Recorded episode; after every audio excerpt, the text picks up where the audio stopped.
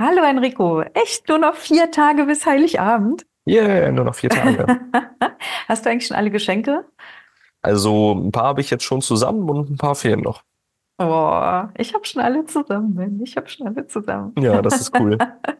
Ja, aber das habe ich halt auch gemacht, bevor ich zum House-Sitting äh, aufgebrochen bin, weil ich einfach nicht wusste, wie sind so die Bedingungen und was ist hier alles Ja, so am Start. Und genau, deswegen habe ich alles vorher besorgt. ja. Aber wir haben ein tolles Geschenk heute mit dabei, weil jetzt startet das große, tolle Kapitel, wenn ich das richtig entsinne, in dem Buch, nämlich die Erscheinungsformen der Liebe. Und hier Oh. wird, meine ich, jetzt darüber geredet, wie Liebe wirklich gelebt aussieht. Also wenn ich mich recht entsinne, dann ist das das Kapitel, wo es richtig zur Sache geht, sozusagen, was die Liebe angeht. Also ich fand schon das erste unglaublich beeindruckend, das zweite und das dritte. Also ich fand schon, dass es ganz, ganz viele Geschenke schon dabei waren. Total, ja. Aber man darf sich ja steigern. Es geht Ja. schließlich auf Heiligabend zu. Ja, und dieses Kapitel ist jetzt auch so lang im Verhältnis zu den anderen, dass wir das ja in mehrere Male aufteilen. Mhm. Und ähm, ja, ich würde sagen, ich starte einfach mal rein und wir schauen mal, wie weit wir heute kommen, oder? Ja, ich habe es ja total gut. Ich darf hier einfach sitzen, entspannen und zuhören. Ja, schön. Die Erscheinungsformen der Liebe. Nachdem Paulus den Missbrauch der Gaben ohne die dazugehörige Liebe hervorgehoben hat, gibt er nun in vier kurzen Versen eine erstaunliche Sta- Darstellung dessen, wie sich die Liebe im Einzelnen äußert. Wie ein Wissenschaftler einen Lichtstrahl durch einen Kristallpasser fallen lässt und das weiße Licht plötzlich in einem breiten Farbspektrum wie ein Regenbogen erscheint, so fächert Paulus hier die Liebe auf, indem er mit seinem vom Geist Gottes erleuchteten Verstand ihre Wirkweisen in unserem Alltag untersucht. In diesen wenigen Worten finden wir das Spektrum der Liebe. Erkennen Sie die einzelnen Bestandteile? Merken Sie, dass sie ganz gewöhnliche Namen haben? Sehen Sie, dass es sich um Dinge handelt, die wir jeden Tag hören können, die wir jeden Tag üben können, jeder an dem Platz, an dem er steht? Erkennen Sie, dass in der Menge der unscheinbaren alltäglichen Dinge plötzlich das Summum Bum Bum, das höchste Gut, Gestalt gewinnt? Das sind nun die Auswirkungen der Liebe im Einzelnen, das Spektrum der Liebe. Jetzt wird aufgezählt hier. Die erste ist Geduld, Liebe, die lange leiden kann. Freundlichkeit, Liebe, die Freude bewirkt. Großzügigkeit, Liebe, die nicht nei- neidisch ist. Demut, Liebe, die nicht prahlt und sich heraushebt. Anstand, Liebe, die sich nicht unverschämt benimmt. Selbstlosigkeit, Liebe, die nicht den eigenen Vorteil sucht. Gelassenheit, Liebe, die nicht gereizt ist. Arglosigkeit, Liebe, die das Böse nicht anrechnet. Und Aufrichtigkeit, Liebe, die sich nicht an Ungerechtigkeit erfreut, sondern mit der Wahrheit übereinstimmt. Das ist jetzt sozusagen das Mini-Inhaltsverzeichnis von diesem Kapitel. Also das musste man sich jetzt noch nicht alles merken. Ich Ja, meine, das kommt jetzt alles gleich im Detail und wird nochmal aufgefächert. Mhm. War ganz schön viel. Also eigentlich Ja. würde es ja fast reichen, jeden Tag einen so einen Begriff ähm, anzuschauen. Aber ich weiß, das schaffen wir jetzt äh, nicht, weil wir gesagt haben, bis Heiligabend ist das Büchlein vorgelesen. Ja, ich würde einfach mit den sieben Seiten, die wir uns vorgenommen haben, mal schauen. Ich lese weiter. Alle diese Auswirkungen zusammengenommen machen das Sumun Bum Bum. Ich hoffe, das Kannst spreche ich das? auch richtig. Ja, vielleicht können wir das mal, was ist das? Das, das äh, sagt er immer im Satz danach, dass, also das, ähm, das höchste Gut oder sozusagen das, die Summe allen guten Sachen. Also das ist, meine ich, Französisch und sagt so Mhm. viel wie ähm, das, wora- das Gute, worauf es ankommt, wenn ich es jetzt mal so frei übersetzen würde. Weil am Ende ist es immer Bonbon, ne? Also wie das. Weil Bonum, ich habe ein B zu Ah, viel. okay. Sumun Bonum, Ah, okay. Das Gute, was zusammenkommt, würde ich sagen, oder das Gute, was übrig bleibt. Das ist das Danke. Wichtigste des Guten, vielleicht so. Ja. Die größte Gabe, die Gott uns Menschen anbietet. Also das Summum Bum Bum ist die größte Gabe, die Gott uns anbietet, in dem Fall auch. Ne, das halt, worauf es ankommt, die Liebe. Mhm. Es wird erkennbar, dass diese Dinge zum großen Teil ihren Raum zwischen Mensch und Mitmensch haben und heute oder morgen zum Tragen kommen. Also nicht für eine unbekannte Zeit gedacht sind. In unseren Gottesdiensten hören wir viel über die Liebe zu Gott. Jesus sprach viel über die Liebe zu den Menschen. Wir tun viel für den Frieden im Himmel. Christus tat viel für den Frieden auf der Erde. Bindung an Gott wird nicht gewaltsam von außen aufgezwungen. sondern vollzieht sich in der Erleuchtung des einzelnen Lebens, wenn der Hauch des Geistes Gottes den Menschen und die vergängliche Welt berührt. Kurz gesagt, das Summum Bonum, nee, Bonum, das Summum Bonum, Gott, ey, hätte ich vorher mal googeln müssen. Ja, auf jeden Fall. Ist kein, Aussprache. ja, genau. Ist keine Sache, sondern ein Weitergeben aller Dinge an Gott. Ein Beziehen auf ihn in all den Einzelheiten, die einen gewöhnlichen Tag ausmachen. Jetzt werden sie noch mal ein bisschen ausführlicher erklärt. Geduld. Manchmal muss Liebe passiv sein. Mit dem Anfang warten können. Liebe ist nicht gehetzt, aber bereit, die notwendige Arbeit zu tun und den Augenblick zu nutzen. Sie trägt das Gepräge eines stillen und ruhigen Geistes. Liebe leidet lange, er trägt alle Dinge. Jetzt würde ich vorschlagen, lass uns darüber mal reden, bevor ich die nächsten wieder vorlese und die wieder alle so nacheinander kommen. Ja. Geduld. Was war für dich besonders wertvoll, gerade diesem kleinen Stück zu Geduld? Also, wenn ich äh, über, auf mein Leben zurückschaue, dann ist Geduld etwas, was ich ewig lange nicht hatte. Mhm. Also, ich kann eigentlich erst jetzt sagen, dass ich immer mehr so in so einem, in Geduld sein kann, ohne dass es mich anstrengt oder aufregt oder dass ich äh, Angst habe, was zu verpassen oder zu versäumen. Das Mhm. ist jetzt vielleicht erst die letzten ein, zwei Jahre gekommen, dass ich geduldig sein kann. Mhm. Und gleichzeitig würden alle sagen, na ja, du hast anderthalb Jahre bei deinem Sohn irgendwie abends da nur eine halbe Stunde im Zimmer gesessen. Das ist ja auch unendliche Geduld. Aber ich weiß gar nicht, ob ich das äh, mit Geduld benannt hätte. Also es scheint von nach außen wie geduldig sein, aber für Es mich war war es in dem Moment, für mich war es in dem Moment tatsächlich das Einzige, was ich tun konnte. Mhm. Und es hat sich nicht wie geduldig angefühlt. So. Aber jetzt ist geduldig etwas, wo ich den Dingen einfach wirklich ihren Raum und ihre Zeit lassen kann und wo ich eben nicht am Gras ziehen will, damit es schneller wächst, sondern mich einfach völlig so in Liebe und Hingabe damit, damit sein kann, dass Gras halt auf diese Art und in diesem Tempo wächst, um in dem Mhm. Bild zu bleiben. Das ist ja auch ein, also ein wesentlicher Schritt, wenn ich erkennen möchte, dass alles gut ist. Es Ja. steht ja in der Bibel, alles ist gut in Gottes Schöpfung, irgendwie so. Mhm. Und ähm, ich bin ja auch mit meiner Erkenntnis und mit dem, was ich anbiete, dahin gekommen, dass wenn wir einfach erlauben, dass es okay ist, wie es gerade ist, wir eigentlich schon das meiste tun, was wir tun können.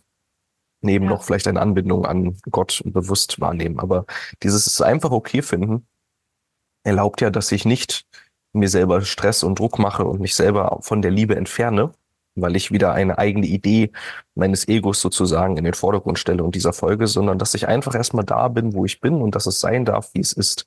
Mhm. Und das gibt diese nötige Ruhe, die, die nö- nötige Öffnung auch, dass der Impuls der Intuition, der durch die Liebe gesprochen wird, ähm, bei mir ankommen darf. Mhm. Und viel häufiger ist der Impuls halt einfach, es gibt gerade nichts zu tun. Es ist einfach gerade gut, wie es ist, als dass es jetzt irgendetwas Spezielles zu tun gäbe. ja. Und weil wir das nicht abwarten können, wollen wir dann aber jetzt etwas zu tun haben. Und dann suchen wir uns schon schneller die Beschäftigung und entfernen uns wieder aus dem, wo es eigentlich gut gewesen wäre. Ne? Also es war schon Ja, gut, auch wenn es sich vielleicht noch nicht gut angefühlt hat. Es war alles so, wie es laufen sollte im Sinne der Liebe. Und indem wir dann früher anfangen, etwas zu tun, tun wir genau das, was nicht im Sinne der Liebe war und erschaffen so wieder weniger Liebe. Ne? Also das nicht geduldig sein ist genauso ein Unterbrechen dieser in Liebe sein und dieses im Akt Seins wie diese anderen Themen, die angesprochen werden. Ja, also denk nur dran, also zumindest früher war das ja für mich unmöglich, wenn ich irgendwie an die Kasse gegangen bin und es gab vier offene Kassen. Und immer so dieses Gefühl, ich stelle mich garantiert an der falschen Kasse an. Das hat ja unglaublichen Druck in mir ausgelöst. Ja, allein dieses Gefühl, dass ich mich garantiert wieder für die falsche entscheide, egal wo ich mich anstelle, das an meiner Kasse irgendwie am längsten dauert. Und dann ist das natürlich auch immer noch so gekommen. Und heute ist also ich weiß, dass du auch so oft zu mir gesagt hast, nee, jetzt stehen wir hier und es ist gut. Und das konnte es lange nicht annehmen. Und gerade gestern waren wir einkaufen und da haben wir an der Kasse gestanden mit einer einzigen Person vor uns und das war irgendein Riesendesaster. Und dann nebenan an der Kasse, wo drei Leute standen und riesenvolle Einkaufswagen waren letztendlich vor uns fertig. Aber ich stand da in so einer Hingabe und Geduld und Liebe äh, für dieses jetzt in diesem Moment stehe ich einfach hier. Und der Kassierer, der dann, als, als wir dran waren, äh, zu uns gesagt hat, oh, Entschuldigung, und dass das gerade so lange gedauert hat und, und wir so, alles gut. Und da hast du es richtig gemerkt, wie er auch so seine Schultern wieder absenken konnte, weil der selber auch so in Stress gekommen war, weil es bei ihm jetzt zu lang gedauert hat. Mhm. Weil Also er es, uns, uns das Recht machen wollte, ne? genau, Und wir genau. haben ihm die Erlaubnis gegeben, dass es Gen- okay ist und dass auch er Ja, entspannt sein darf. genau. Und da hat er richtig, war so ein Schmunzeln und so ein Entspannen und so ein Atmen und die Schultern gingen runter und dann hat er einfach so ganz gechillt weiter kassiert. Und das fand ich einfach einen schönen Moment wieder. Und Ja. das ist einfach aus, also Liebe im Alltag. Es gibt, ähm, ich denke gerade noch in eine ganz andere Richtung. Ähm, in meiner Coaching-Ausbildung, in der NLP-Coaching-Ausbildung haben wir von einem speziellen Fall gelernt, wo irgendwie ein Kind war das, meine ich, das war so bockig und zickig und irgendwie eingenommen und sonst was. Und ich glaube, das war damals noch in diesen verrückten Zellen oder so, ne, wo die quasi sich austoben und alles machen können und sich nicht verletzen können. Mhm. Ich meine, es war ein Kind. Und die hatten den da schon sehr, sehr lange. Und alle Ärzte, alle Psychologen haben alle möglichen Versuche unternommen, mit diesem in Kontakt zu kommen. Aber es ging nicht. Der hat nicht gesprochen. Der hat mit Mhm. den Leuten nicht ge- geredet. Und dann gab es diesen einen Psychologen, der hat gesagt, ähm, ich gehe jetzt rein und ich mache mit, so nach dem Motto. Der hat also nicht, der war nicht ungeduldig oder schnell in dem, was er versucht hat, sondern vielmehr war er einfach bereit, äh, mit dem Kind zu sein. Und er ist also reingegangen zu dem Kind und er hat sich ähnlich verhalten wie das Kind. Die Arme verschränkt, war vielleicht wie bockig oder sowas, hat halt, ja, ähm, auch die Miene verzogen, war, war quasi in einer ähnlichen körperlichen Sprache, hat aber nichts unternommen, um mit dem Kind in Kontakt zu kommen. Und das Mhm. hat, meine ich, auch mehrere Stunden gedauert. Und dann hat das Kind auf einmal angefangen, sich diesem Mann zu öffnen. Und von da an konnte dann auch die Therapie beginnen und das Kind dann erfolgreich therapiert werden. Aber alle anderen haben probiert, ihm zu helfen und irgendwas zu erreichen und gemerkt, es geht dem Kind nicht gut und darauf einzuwirken. Dieser war einfach geduldig und hat sich dem hingegeben, in Mhm. diesen, in einer Gemeinsamkeit des Zustandes sozusagen. Und darin war dann eine große Heilung möglich, also erstmal eine große Verbindung, die dann später zur Heilung führte. Ja. Ich habe letztens äh, bei Insta ein kleines Video gesehen, wo sich ein Kind im Supermarkt auf den Boden geschmissen hat. Und die Mutter hatte halt auch immer das Kind aufgehoben und was weiß ich, beruhigt oder angeschrien und was auch immer. Und dann war dieses Kind mit dem Vater unterwegs und der hat sich einfach auch hingeschmissen und hat das Kind sich umgeguckt, so nach dem Motto, oh mein Gott, das ist ganz schlimm, das ist ja ganz peinlich und hat dem Vater hochgeholfen und dann war so und war es fertig. Auch Also es war halt so Text dabei, dass es bei der Frau halt irgendwie schon mehrfach passiert war und der Vater hat sich einfach mit hingeschmissen und hat auch geschrien. Und, das, und dann hat das Kind dafür gesorgt, dass er jetzt aufhört. Und da habe ich so gedacht, das ist einfach so großartig. Ich glaube, dass wir uns da viel öfter einfach auch mal trauen dürften, solchen Impulsen nachzugeben. Das ist einfach immer so viel Erziehung, aber da sind wir ja nicht mehr bei Geduld. Das ist ja dann Ja. nochmal ein anderer Faktor, da sich äh, wirklich zu trauen, ähm, auch das zu machen, was nicht angesagt ist. Mhm, Also genau, man hat ja eine Idee, was dran ist, was man tun müsste, um zu gefallen, um etwas zu erreichen oder sonst Mhm. etwas.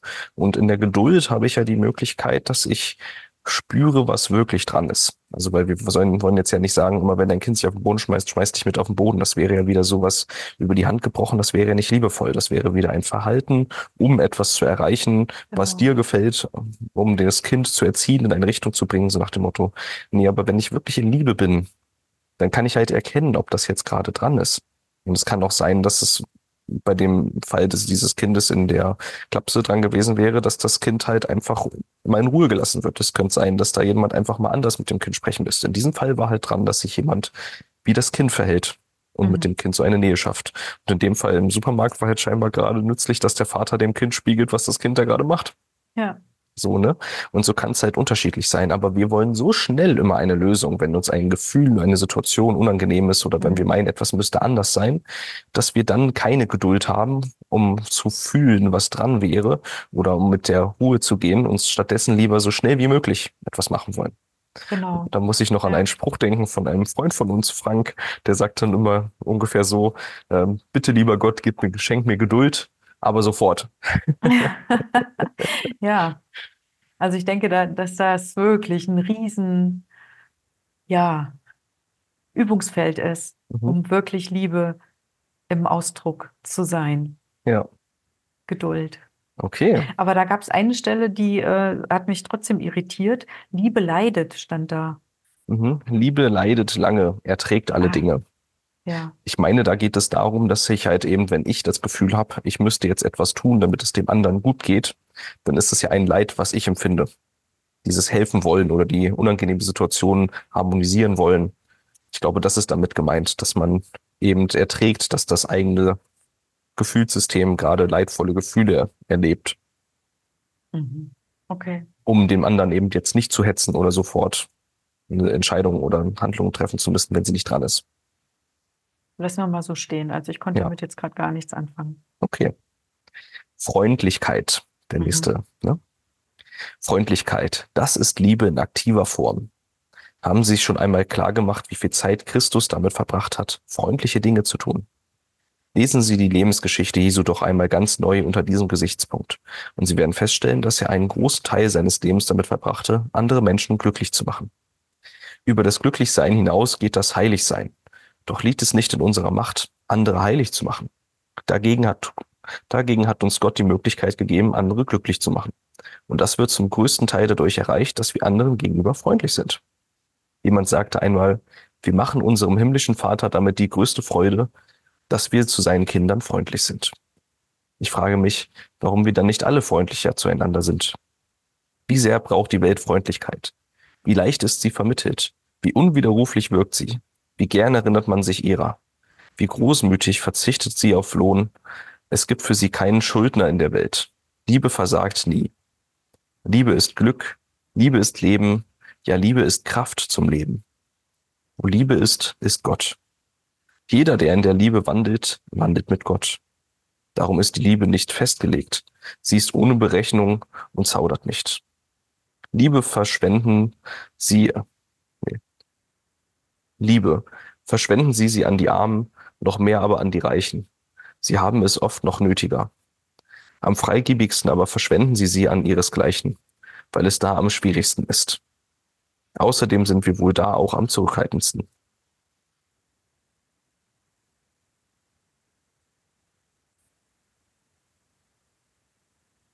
Genau.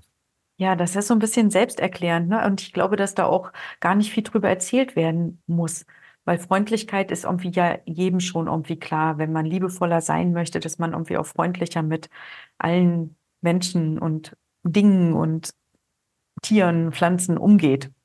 Ja. Ich mag da aber eine Sache noch zu bedenken geben, weil das ist etwas, was mir damals, als ich so angefangen habe, mich auf meinen Weg zu begeben, so schwer gefallen ist. Und zwar ist das der innere Dialog mit mir selbst. Der war nicht freundlich. Hm. Ich war zu Menschen im Außen freundlich. Ich hätte niemals, also Beispiel, ne, mir fällt irgendwie meine Lieblingstasse runter. Dann habe ich zu mir in Gedanken gesagt, du dumme Kuh, kannst du nicht besser aufpassen? Jetzt warst du da so hektisch, bäh, bäh, bäh. Weißt du, so richtig eklig, hässlich. Wäre das euch passiert, hätte ich gesagt, komm, nicht so schlimm, ist ja nur eine Tasse und ich nehme dich in den Arm und ich tröste dich. Wäre das einer Freundin passiert, hätte ich was Nettes gesagt. Wäre das meinem Mann passiert, hätte ich was Freundliches gesagt.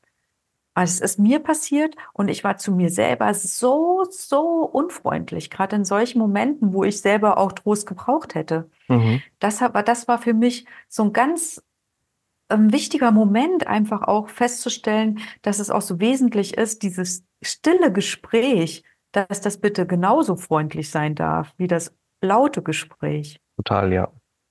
Und ich habe letztens etwas gelesen in dem Buch mit den ähm, aufgestiegenen, also Gespräche mit den Meistern im Fernen Osten. Da gibt es einen ganz kleinen Absatz, da heißt es, all, also dass man überhaupt nicht so viel reden bräuchte, wie wir heutzutage so reden. Ja, gehen ruhig. Ist okay, da gleich was losgelassen.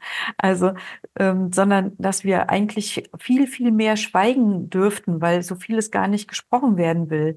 Und dass man sich immer mal überlegen soll, wenn wir jetzt mit den Meistern, den aufgestiegenen Meistern und Meistern des Fernen Ostens, wenn wir mit Engeln jetzt in einem Raum wären, wenn wir mit Jesus und Buddha in einem Raum wären, was würden wir dann erzählen?